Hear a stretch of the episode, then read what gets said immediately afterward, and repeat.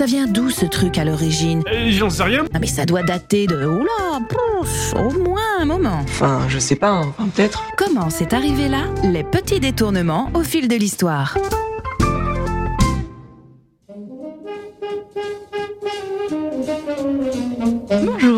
Et bienvenue dans Comment c'est arrivé là. Aujourd'hui, quelques jours après les commémorations du débarquement de Normandie, j'avais envie de vous parler d'une expression arrivée dans nos vies suite à cet événement. Ici, Londres, les Français parlent au français. Voici quelques messages personnels. Les sanglots longs des violons de l'automne. Je répète, les sanglots longs des violons de l'automne blesse mon cœur d'une langueur monotone. Je répète, blesse mon cœur d'une langueur monotone. Alors, enfilons nos uniformes, plantez les drapeaux sur les jeeps et n'oubliez pas vos brassards de la Croix-Rouge. Nous nous lançons avec les armées alliées dans la bataille de Normandie. Le 6 juin 1944 est connu autant pour l'importance que l'opération Overlord a eu dans la libération de la France que pour le nombre de morts dus au combat. Les jours suivants ne sont pas exempts de pertes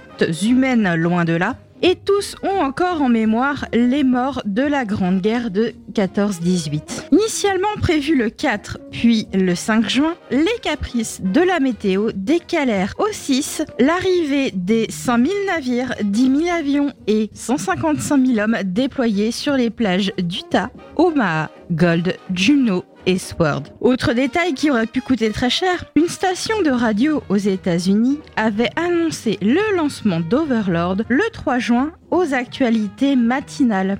Heureusement, la diffusion de l'information faite dans les 5-6 heures du matin n'a pas été répétée dans la journée et est passée sous le radar des espions. Pourtant, ce n'est pas le premier débarquement depuis ce début de ce conflit, puisque les Alliés avaient tenté en 1942 un débarquement sur les plages de Dieppe. Baptisé Opération Jubilé, ce raid avait servi de test et surtout de leçon. Problème de débarquement de matériel sur des plages en galets qui les enlisent, lourdes pertes humaines et capture du peu de soldats parvenus à débarquer et encore vivants. Leçon appliquée lors du débarquement d'août 1943 en Sicile, baptisé Opération Husky, facilitée grâce à une mission de désinformation de l'ennemi menée haut la main par les services secrets britanniques.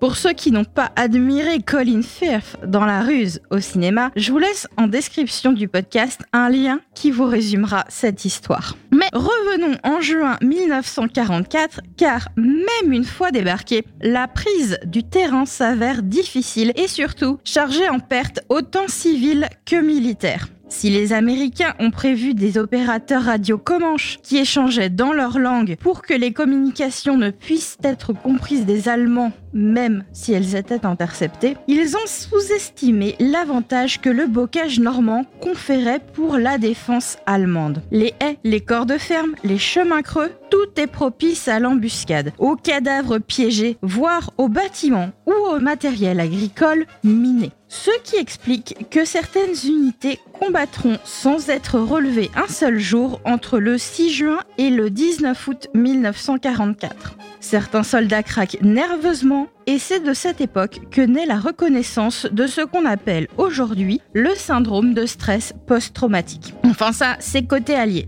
Parce que côté allemand, quand on n'a plus de cristaux de méthamphétamine à refiler aux gars, même planqués dans des tablettes de chocolat en disant que c'est des vitamines, eh ben on fusille ceux qui ne supportent plus le stress et la violence des combats pour manquement au devoir. À partir d'août 1944, l'armée de Patton arrive en renfort et les Alliés, bien que toujours dans leur mission, peuvent offrir un peu plus que quelques heures de repos à leurs hommes. Ce qui se ressent dans les comptes d'effectifs de fin de journée. Certains chefs d'unité peuvent remonter à leur état-major la nouvelle du Zero Killed, soit en abrégé OK dans le carnet militaire. Et ce It's an OK Day, signifiant à l'origine un jour sans soldats tués au combat, devient petit à petit le synonyme d'une bonne chose, d'une bonne journée. C'est comment aujourd'hui? Bah c'est OK, c'est une bonne journée. L'utilisation se généralise dans tous les corps d'armée et reste pour une partie de la population un vocabulaire de réjouissance, de victoire ou plus sobrement d'une bonne nouvelle. On est loin du OK, que oui la fripouille, mais que ça ne vous empêche pas, que vous soyez plus aussi ou moins vintage que moi, d'aller revoir les visiteurs et de vous réjouir de l'usage bien civil aujourd'hui de cette expression. Je vous souhaite une journée OK à l'écoute du son unique. Retrouvez comment c'est arrivé là tous les vendredis à 7h30 sur Sun.